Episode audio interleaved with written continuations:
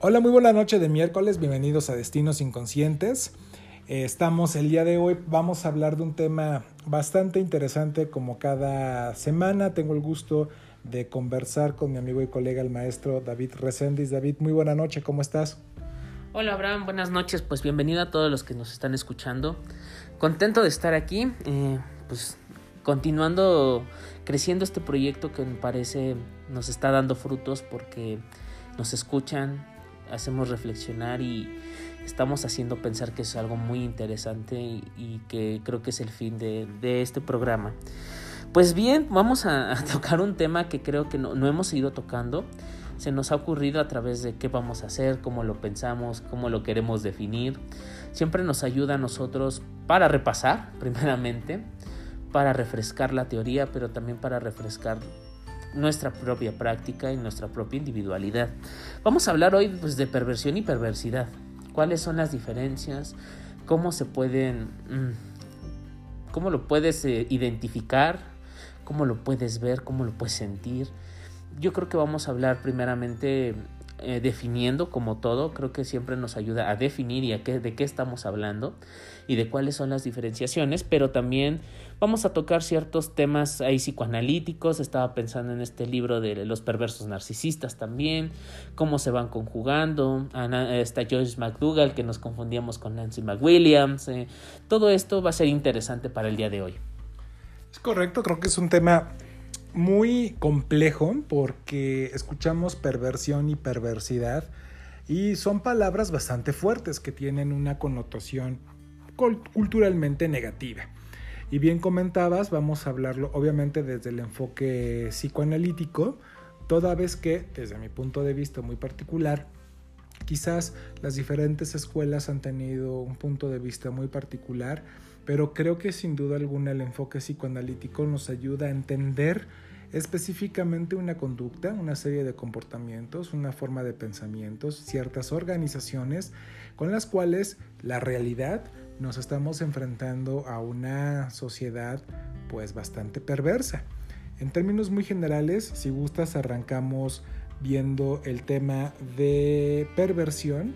Para ello vamos a empezar con un enfoque digamos, muy neutro, como lo ve el diccionario de psicología, en la cual dice que perversión es una forma de conducta culturalmente inaceptable o prohibida, particularmente el comportamiento sexual. Es decir, aquí nos comparten que son una serie de manifestaciones, digámoslo, prohibidas. Obviamente aquí entra un concepto de norma, leyes, que obviamente dan una estructura y que ponen algunos límites. Lo interesante que hemos estudiado desde la parte psicoanalítica en nuestra formación es que eh, desde la escuela francesa y más enfocado a Lacan, él sí describe que la organización límite de la personalidad, pues estaríamos hablando que también nos las comparte como una organización perversa, toda vez que al estructurarse, o más bien al organizarse, porque no es estructura, bueno, desde mi punto de vista no es estructura, aquí hay muchos puntos de vista, me quedo más con la organización, toda vez que trata de apuntalarse, acondicionarse, eh, digamos, recargarse de varias cuestiones que a veces parece un poco neurótico, a veces parece un poco psicótico o como sí, pero eh, básicamente son una forma de orquestar, de organizar, en donde siempre existe una transgresión a la ley, a la norma, a lo adecuadamente o políticamente correcto. Digamos, son bastante seductores. Entonces, de entrada, pues podríamos estar hablando eh, de la parte de perversión como una manifestación ah, consciente e inconsciente, obviamente, que busca el romper un bienestar de interno o de las diferentes estructuras sociales, culturales o de las otras instituciones. Y claramente podríamos pensar ahorita, escuchándote, Abraham, para todo nuestro público, pues bueno, ¿cómo podemos ver que hay perversión cuando tú pones un límite y ese límite constantemente es transgredido, ¿no? No sé, vamos a poner ejemplos, es decir, mm, si yo pongo un límite de no abuso, de que el otro no abuse de mí, de que te estoy diciendo no me gusta, no me parece, fíjate que me hace sentir incómodo. Y el otro constantemente te dice no va a pasar nada, no lo hagas, mira, no te va a pasar nada, tú hazlo, ¿no? En estas partes es de una forma sutil. Yo creo que el perverso se estructura, como tú dices, desde Lacan, pues una cuestión perversa porque es muy sutil y es el como sí, ¿no? Como si fueran muy normóticos, como si fueran muy normales, pero en el fondo lo que buscan es pues es una cuestión muy maligna de decir, bueno, destruyo al otro a partir de seducir, de convencer, de utilizar la palabra, utilizar la seducción, utilizar puntos débiles del otro. Y entonces eso también es perverso porque eso ya da la ayuda a qué? Pues a seguir transgrediendo constantemente. Entonces yo, yo creo que para este primer episodio habrán pensar que la perversión tiene que ver con la ley. Claro, ¿cómo se instaura la ley? No hablamos de la ley general que nos rige bajo una constitución, vámonos desde lo más particular y después a lo general, ¿no? Desde lo particular es porque vamos a hablar, como nos encantan los analistas, pues hablar del Edipo, ¿no? Y en el Edipo, pues la figura paterna sí juega un papel, un papel donde pone la ley. Que no, es el padre. Que no es el padre, ¿no? Es la figura del padre, ¿no? el que impone, el que te dice que sí, que no, que nos pone también una estructura superyoica, que nos la va estructurando, que también Freud habla del sepultamiento del, complejo de Edipo. Y es cómo se instauró desde lo más básico, cómo se instauró el no. Cómo estuvo estructurado el, el no. Hay pacientes que vemos en las estructuras, o lo más bien en las organizaciones fronterizas, que el límite no está puesto que pueden enojarse y se pueden berrear y pueden destruir y pueden aniquilar y pueden, no sé, ser muy agresivos, pero también ser muy verborreicos y pueden destruir a destajo y no está el no instaurado. El límite de hasta dónde puedo llegar, los límites de mi cuerpo, los límites de mi lenguaje, los límites, es decir, la perversión siempre transgrede con eso. Entonces, estamos hablando de que la perversión es pues sí, una cuestión de malicia, si podemos verlo así, ¿no? Hacerle un daño al otro, si está instaurado, pero es muy sutil, es muy sutil porque a veces no se deja ver completamente.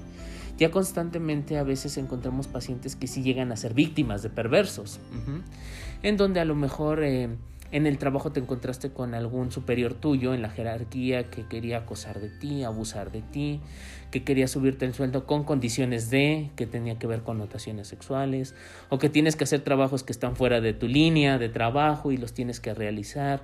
Es decir, hay cosas que nos vamos percibiendo y decimos, bueno, es que eso sí es perverso, porque quiere que tú transgredas a partir del deseo del otro. Se estructura y yo creo que la perversión nos va a dar para un programa y muchos más. Y como bien comentas, estaríamos hablando que hay un fallo en la instauración general de la ley.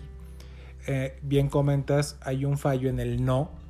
Estamos hablando de que durante el desarrollo estos límites están muy débiles, muy diluidos o incluso carentes. Toda vez que eh, no existe una clara ¿cómo ya podemos llamar? Una clara identificación, ¿no? Por eso se organiza más que se estructura, insisto, desde mi punto particular. Y obviamente eh, el, perverso la perversa pues va a estar buscando constantemente transgredir la ley, ¿o no? Que, que estaríamos hablando un abuso del objeto, más allá de un uso, de un abuso, que obviamente entra mucho en la seducción. Entonces vamos a nuestra primer pausa y regresamos a Destinos Inconscientes.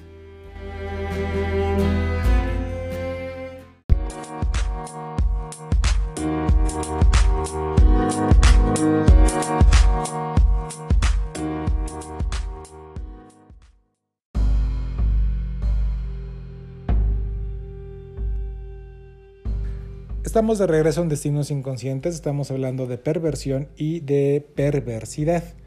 En el caso de la perversión estábamos hablando que viene básicamente desde la parte de escuela francesa más Lacan, que él dice que las organizaciones límite de la personalidad básicamente también nos las refiere como eh, una perversión, ¿no? Es decir, estamos hablando de todo aquello que no puede cumplir una norma, una ley, un límite y que lo vemos operando día a día. Ah, pues pásate el alto.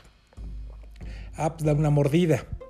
Eh, no, pues no va a decir nada total. El robo, el hurto, el, abuso, la falta de, el transgredir la confianza, él nunca va a pasar nada, él no se da cuenta, el total, pues, eh, la famosa ley de la ley de Herodes, ¿no? Te chingas o te jodes. Entonces son mensajes que obviamente socioculturalmente pues estamos desde mi punto de vista en una organización muy perversa, en donde es válido. Y ahorita lo vemos en el, tema de COVID, ¿no? Que el mensaje es claro, pues cuidarnos, pero vemos a personas, obviamente, que, tienen ahí una falla de ley, con las cuales no, sirven las no siguen las normas de, tanto de cuidado, de protección de ellos mismos y de los otros, y que está orbitando constantemente un tema de agresión directa o indirectamente. Y, también pensaremos que, bueno, eh, la estructuración de la ley empieza desde lo particular, Abraham. Por eso también mucho de, nuestra cultura ha sido, pues se habla de corrupción, se habla también de mucha sociopatía, esto que tú hablas em, del robo, de quítale, de hazle que no se va a dar cuenta, pues es un acto muy sociopático también. Es decir, la perversión en sus principios se organiza, si podemos hablar desde Kember, pues él cataloga las organizaciones desde nivel alto y bajo, ¿no? Pero cada una, si tú la vas viendo y la vas analizando, pueden acceder muy rápidamente a la perversión. Es decir, no hay un conflicto ético el conflicto ético está borrado o está muy desdibujado, si lo podemos decir así. ¿Cómo sería un conflicto ético? Es decir, si yo me paso el alto, pues siento culpa. Y entonces vemos que por decir, en la perversión, en la sociopatía, en la psicopatía, ya estamos hablando de cosas más graves que rayan a la psicosis, pero ahí no hay culpa instaurada. Es decir, eh, la culpa no, no, me, no me genera nada si yo le hago daño al otro de si le pego y lo dejo tirado en el piso, no me pasa nada, o que está, se lo ganó, ¿no? Casi, casi. De que si yo hice sentir mal a alguien porque lo traicioné, fui desleal o le mentí, pues eh, se lo ganó, está bien. Entonces también vemos que los conflictos éticos no están instaurados. No significa que tengamos que ser, como dicen em, culturalmente o popularmente, ser mochos, ¿no? De decir que todo nos asusta, todo nos espanta, pero sí ver los límites que nosotros podemos hacer y cómo repercuten en el otro y de que eso también es nuestra responsabilidad. A veces eso no se ve, simplemente pues se hace y pasó. También el perverso que, que pasa, es decir, en las organizaciones o el límite como tal, piensa que está haciendo bien las cosas. O sea, no está la instauración también de qué, qué pasa con el otro por eso está el narcisismo. También. Exactamente, claramente el narcisismo tampoco está instaurado. El, está además instaurado en un narcisismo muy primario, en donde todo para mí, nada para los demás. Y entonces también no hay un sentido empático. La perversión la podemos ver así. La podemos ver en ciertas personas, la podemos ver día a día, eh, con personas que pasan a nuestro lado, con personas que conocemos. Es decir, podemos acceder a la perversión claramente que sí. Pero también yo creo que lo más complejo que hemos visto en la clínica, cómo te defiendes de la perversión. Pues poniendo límites. Pero oye, pero los límites que pongo cada vez los transgreden y los transgreden. Decía eh, Jean Chabouchot que pues lo mejor que le puedes regalar a un perverso narcisista es tu propia ausencia. Cuando la cosa se pone muy ruda, ¿no? Donde te, te manipulan, te chantajean, donde ya no te quieren, que ya no hay una individualidad, ya no hay alteridad, tú haces lo que yo quiero, lo que tú, yo lo que digo lo vas a hacer, como yo lo pienso, como yo lo quiero. Es decir, también nos podemos ver involucrados hasta en relaciones de pareja, también con perversiones. Y comentabas algo muy interesante, porque el perverso, recordemos muy a grandes rasgos, bueno, de hecho no lo hemos tocado, pero desde la parte del psicoanálisis podríamos decir que tenemos tres grandes grupos, que el primero es la psicosis, el segundo es la organización límite o la, eh, perversión, y el tercero, eh, el neurótico. ¿no? El neurótico básicamente tiene un conflicto ético porque la ley está bien instaurada.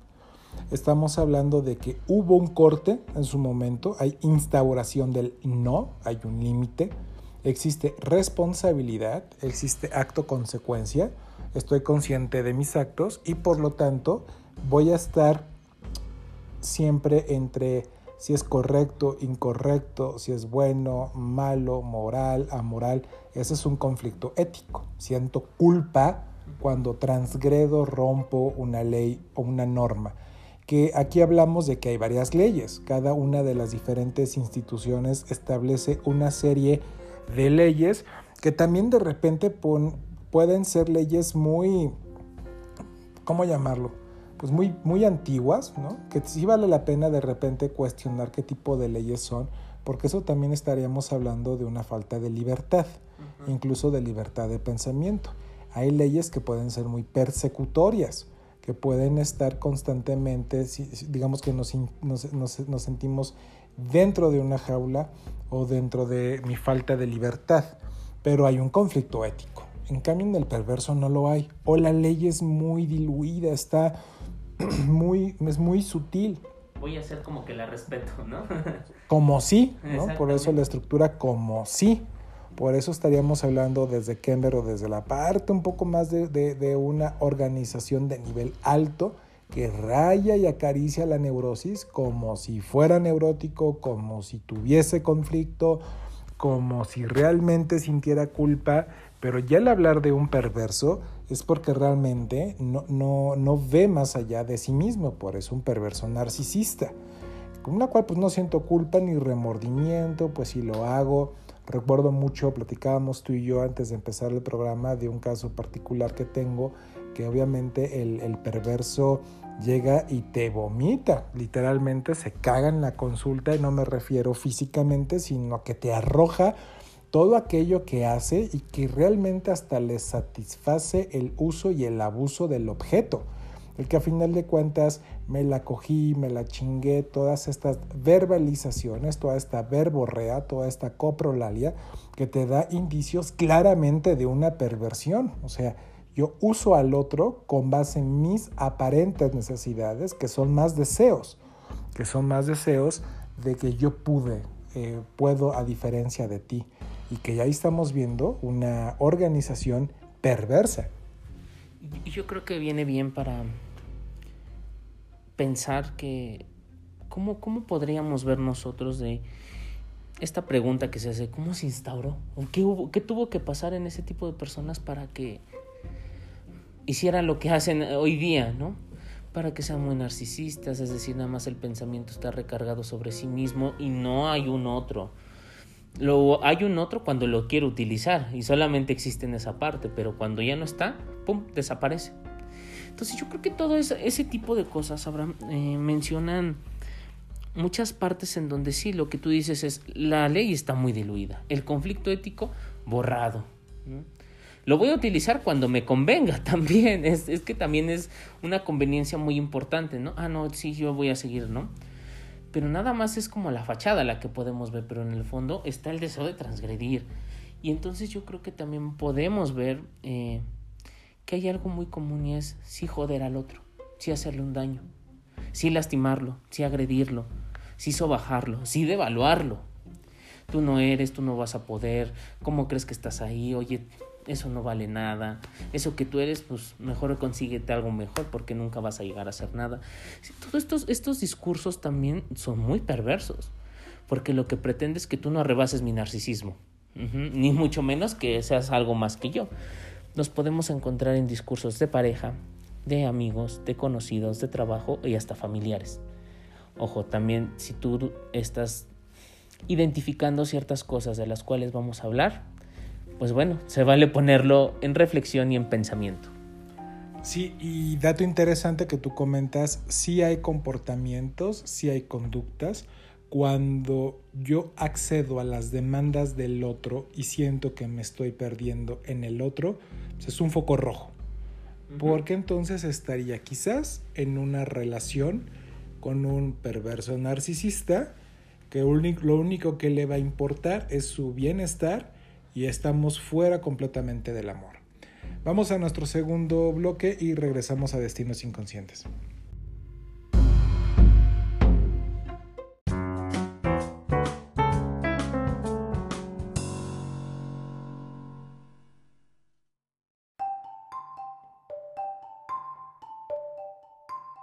Continuamos en Destinos Inconscientes y David me decía que íbamos a nuestro segundo bloque y no estamos en nuestro tercer bloque, era nuestra segunda pausa y estamos hablando de perversión y perversidad. Entonces vamos a cambiar un poco el tema, David, si te parece. Y aquí creo que eh, vale bien la pena hablar de un poco de la neosexualidad y es desde donde podríamos también entender otro concepto que estaríamos hablando de eh, neosexualidad desde Joyce McDougall. Exacto, siempre confundo con Nancy McWilliams. ¿Qué nos puedes compartir de este tema de perversidad desde Joyce? Bien, Abraham, pues bueno, es, es bien interesante primero pensar que cuando a las personas, vámonos desde lo más común, ¿no? Que es en el lenguaje común y, coloquial es, es que eres perverso, pero se le considera perverso aquel que tiene fantasías sexuales un poco no tan comunes, estereotipadas, eh, que a lo mejor le gusta, no lo sé, tener relaciones sexuales con mujeres de cierta vestimenta, con ciertos hombres que lleven ciertos objetos, y eso se le llama, ah, es que eres muy perverso bueno, fuera, Abraham, ¿no? Podríamos decir así como, no, más bien vamos a diferenciar que una cosa es perversión, de malicia, de perversidad, de querer hacer un daño al otro, y otra cosa es la perversión sexual. La perversión sexual tiene que tener unas cosas estereotipadas, em, repetitivas y que tengan un significado. Es decir, eh, utilizar algo para lo que no es. Es en sí, para el psicoanálisis una perversión es, o un fetichismo es utilizar algo para lo que no es. ¿Cómo qué? No sé, personas que les gusten ciertos objetos, personas que les gusta la ropa interior y con eso generan también una parte a la sexualidad. Ocupo algo que no es para lo que está haciendo la función sexual. Entonces ahí podemos ver la perversión sexual, tiene que ser estereotipada. Un buen ejemplo, si nuestro auditorio quisiera ver un ejemplo de perversión sexual, está la película de Shane. Mm. Una película muy interesante, un poco ruda, si no, no es como para menores de edad, eso sí, no. Pero eh, para las personas que quisieran conocer de una perversión sexual, ese es un gran ejemplo. ¿Por qué? Porque es un hombre que está buscando siempre relaciones sexuales con personas o personas que se dedican al trabajo de la prostitución. Y entonces cuando él se enamora o busca una persona fuera de este ámbito, ya no puede. No puede consumar una relación sexual, ni sentir amor, y se aleja y no puede. Entonces ahí podemos ver perversión. Pero después llega Joyce McDougall y nos dice, bueno, no todo lo que podemos conocer sería una perversión. Ella le considera una neosexualidad o una neosolución para el juego sexual, para la consumación, para el orgasmo, para el coito y dice, bueno, no necesariamente tendríamos que ver eh, esta parte como una perversión sexual. Podría ser una neosolución perfectamente y estaría puesta al servicio de qué? Pues del erotismo, si el otro está contento, si les viene bien a las dos partes o a la parte que está jugando, que le gusta tener estos juegos sexuales, que le gusta tener esta parte o que también está identificado, no sé, si le gusta vestir de cierta manera. Podemos ver las neosoluciones. Ella pone el prefijo neo porque son soluciones nuevas que antes se veían como prohibidas, que eso no se hace. Antes nada más se pensaba que la relación sexual era el coito y ya. Y no, ella nos viene a decir una reformulación muy importante que es bueno, hay neosoluciones que importan y implican que se pueda conjugar un acto sexual. Y un acto sexual no tan solo es coito y ya, y nada más reproducción y ya. También hay ciertas cosas que se conjugan para qué? Para que entonces haya una consumación del acto sexual. Y tocas algo muy interesante también. Eh, obviamente en todo este tema sexual el tema de perversión sexual o de perversidad, dependiendo como lo querramos estar viendo, pues es un uso de otro objeto para mi satisfacción. Y ya habíamos hablado en un programa anterior acerca del vacío, porque al momento de que yo uso un objeto eh, para, un, para un orgasmo, para el tema de la excitación, posiblemente tengo, estoy muy carente de formas vinculares profundas. Estamos hablando de algo muy parcial, que obviamente eh, siempre aquí lo, clave es que no te hagas, mientras tú no te hagas daño y no le hagas daño al otro, básicamente podemos establecer acuerdos, normas maduras, adultas, eh, con base en estos límites, que estaríamos entonces hablando algo un poco, más avanzado, no tan perverso, si me permites decirlo así, que eh, nos puede librar de una culpa o de una pena. Por eso es bien importante que en estos temas de fantasía, sueños, ensoñaciones, hablando en el tema sexual, tengamos claridad de qué es lo que nos gusta, qué es lo que deseamos o con qué fantaseamos. De ahí podemos estar viendo un gran y enorme despliegue. Personalmente hay temas en los cuales yo difiero porque específicamente vimos alguna vez una propuesta de Socarides que para él pues prácticamente todo el tema del despliegue de identidad de género, identidad sexual, objeto sexual, orientación sexual, caía en este o cae en este rubro. Yo difiero completamente de esto, ya que eh, pues, estaríamos diciendo entonces que una identidad de género pues entraría en una perversión y no creo que sea así, definitivamente creo que no es así. Para ello pues, creo que es bastante interesante si a las personas que nos escuchan esto les mueve y quieren conocer más, está un muy buen libro que es el de psicoanálisis de género, si no mal recuerdo. Ahorita no recuerdo el autor, pero lo pueden googlear. Es una recopilación de Irene Meller, es correcto. Entonces eh, lo pueden buscar eh, en, Google, eh, psicoanálisis de género, y desde ahí hay una, una muy buena muestra del por qué tenemos que estar actualizando todas estas circunstancias o todas estas operaciones. Ahora, regresando, yo creo que no necesariamente una manifestación sexual tiene que caer en una perversión sexual.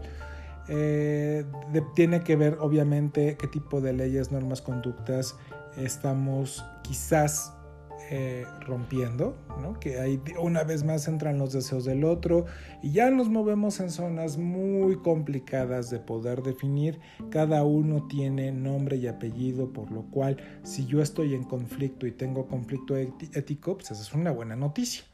Porque si tengo un conflicto ético, pues posiblemente más allá de una perversión, lo que estoy enfocando es un conflicto que me puede tener o acariciar la neurosis. No necesariamente, pero tendríamos que verlo.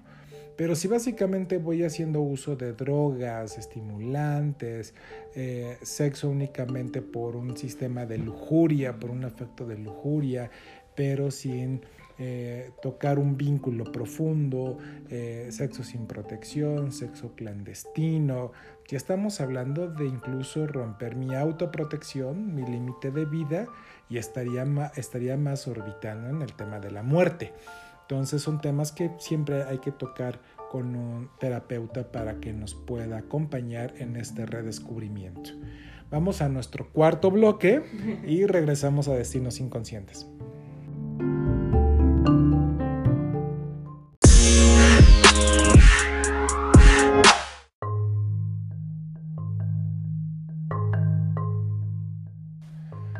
Continuamos en Destinos Inconscientes, estamos hablando de perversión y perversidad. Por una parte empezamos con este viaje respecto a que hay una característica fundamental, que es el estar, si, si me enfrento ante circunstancias que el otro usa o me abusa, que básicamente yo estoy relegado, estoy en segunda posición, me condicionan, y aquí hay un tema bien perverso, me condiciona el amor, me condiciona eh, incluso con quién hablas, con quién estás, eh, no, no tienes que vestirte así, no tienes que salir, que estoy completamente sumiso, pues quizás estoy tocando por ahí algún tipo de relación con un perverso narciso y que pues obviamente el punto clave es mientras no te hagan daño pues es básicamente libre de hacer cualquier actividad y que tampoco te pongas en riesgo en daño a ti mismo. En muchas ocasiones también en este tipo de colusiones narcisistas eh, también hay una falta y que quizás en una ensoñación, en una fantasía, que estaríamos hablando de algo muy simbiótico y también un poco perverso una vez más, pues son esto de pensar que eres mi media naranja, ahora sí que tú mi complemento, o la canción Timbiriche de, eh, pues de que no vivo sin ti, ¿no? El, pues son son casos muy particulares que el, no, no, me, puedo ver sin ti desde ahí puede orbitar ciertas manejos y controles sumisos en mí, pues son diferentes escenarios, ¿no? El tú y yo somos uno mismo, pues también deja de ver, deja ver por, por ahí eh, ciertas dependencias, codependencias, adicciones, que únicamente lo que está generando es una satisfacción al otro, quizás también una satisfacción mía desde una posición sadista, masoquista, masoquista, sadista, que en algún punto hablaremos en algún programa de este tipo de relaciones que también son muy común. Y yo te pregunto, David, eh, ¿qué tan común es el, perverso en la clínica privada, que es donde tú y yo más nos enfocamos? Desde mi particular punto de vista, creo que un gran porcentaje de los pacientes, al menos de lo que a mí me toca ver, eh, pues es mucho narcisismo y es mucho perverso narcisista, es decir, mucho perverso. Y que pues, es muy común, o sea, vamos, y también vemos que, que, la misma sociedad es perversa. Lo vemos con, lo, no, no trones cohetes, pues los tronamos.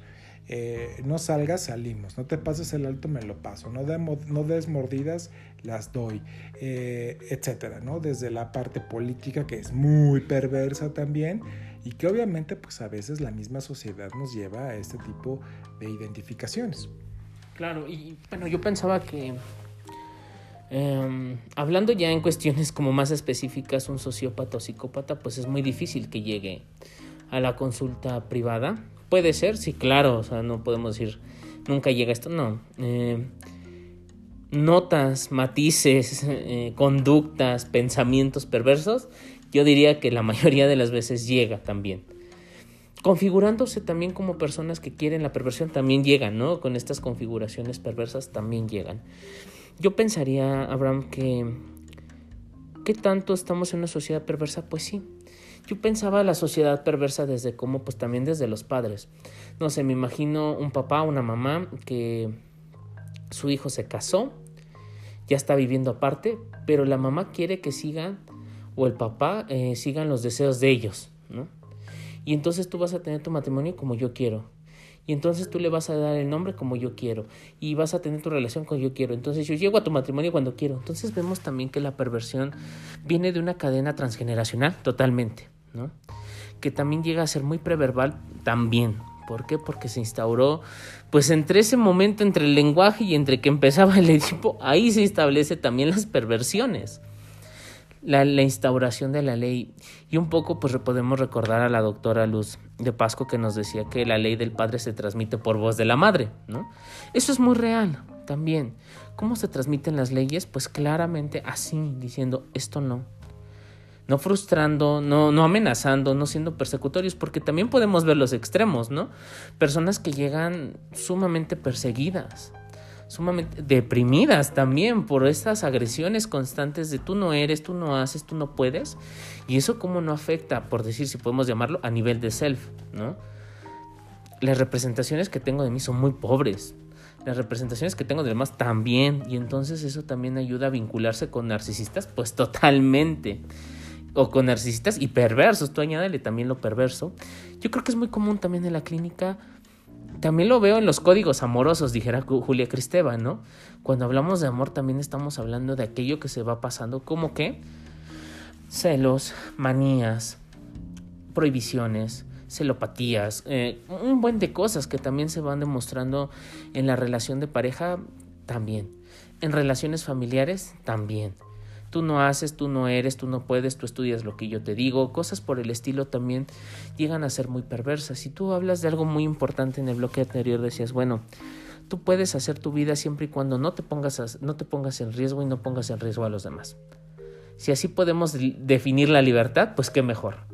Mientras sea ah, en pro de la vida y en construcción tuya, puedes hacer lo que tú quieras, pero si tú me dices, no sé, en algún momento le digo a mi paciente, si tú me dices que quieres experimentar con LSD, con heroína, cosas por el estilo, te diría, piénsatela dos veces porque eso no va en pro de la vida, va en pro de la muerte.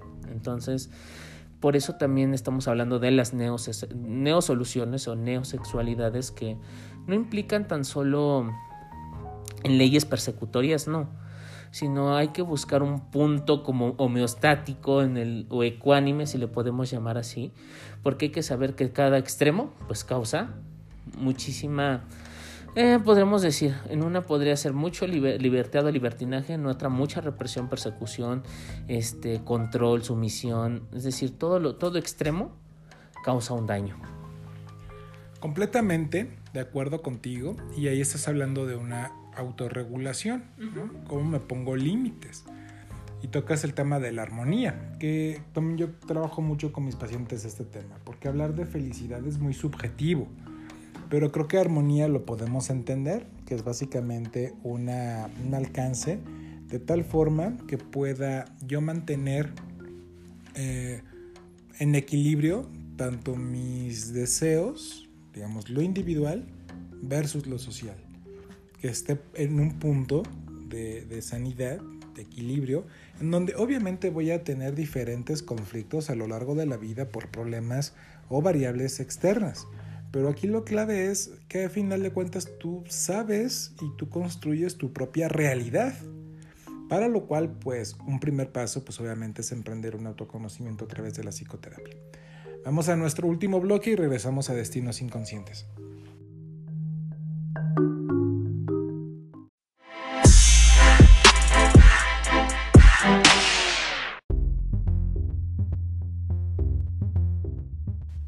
Continuamos en nuestro último bloque de Destinos Inconscientes y como vemos y hemos platicado en el bloque anterior, pues yo creo que el tema del perverso es muy común en, tanto en la sociedad como en la consulta, en lo que vemos en nuestro día a día y en la operación.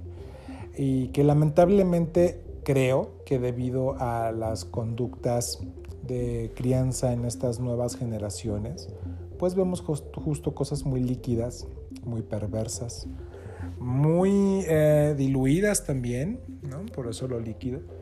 Vemos transgresiones constantes, vemos eh, un exceso de coprolalia, vemos, es decir, me refiero en el despliegue de las redes sociales, vemos literalmente o leemos cómo las personas pueden llegar a cagarse en comentarios, sacan toda la agresión, son completamente expulsivos y que también hay diferentes formas de controlar y que buscan esta parte sádica, buscan su propio beneficio, no les importa lo que siento, no les importa eh, pasar sobre de mí.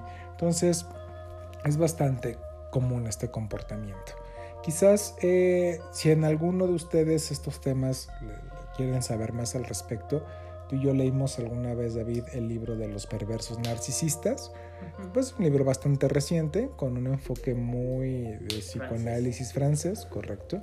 Muy ligero de leer, no se necesita ser ni analista, ni tener un bagaje extremo cultural para poderlo entender y que lamentablemente vemos cada vez que nos enfrentamos más a perversos narcisistas. Entonces es una muy buena lectura, el título lo repito una vez más, Los perversos narcisistas, lo pueden encontrar en Amazon, en las librerías principales, no es un libro Sanborn, es decir, si es algo que trae un poco, mucho más de bases para poder identificar, es una muy buena lectura como para poder entender un poco más en qué circunstancias nos estamos moviendo.